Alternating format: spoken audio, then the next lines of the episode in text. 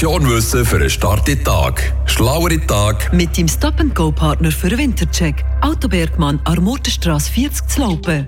Der Schnauzig, Liedermacher, der Bern und die Schweiz mit seiner Musik geprägt hat.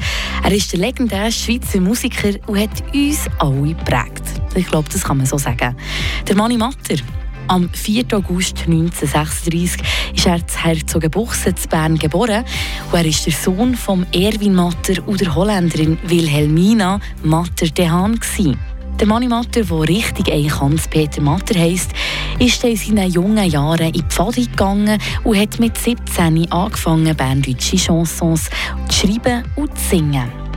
Er hat auch die Matur zu Bern gemacht und 1960 hatte seinen ersten Radioauftritt bei Radio Bern.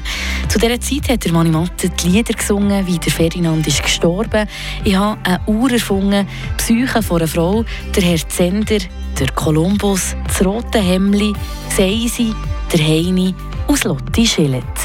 Politisch hat sich der Mani auch engagiert und später hat er auch die Sekundarlehrerin Joy Döbeli geheiratet. Kurz darauf ist seine Tochter Sibyl auf die Welt gekommen.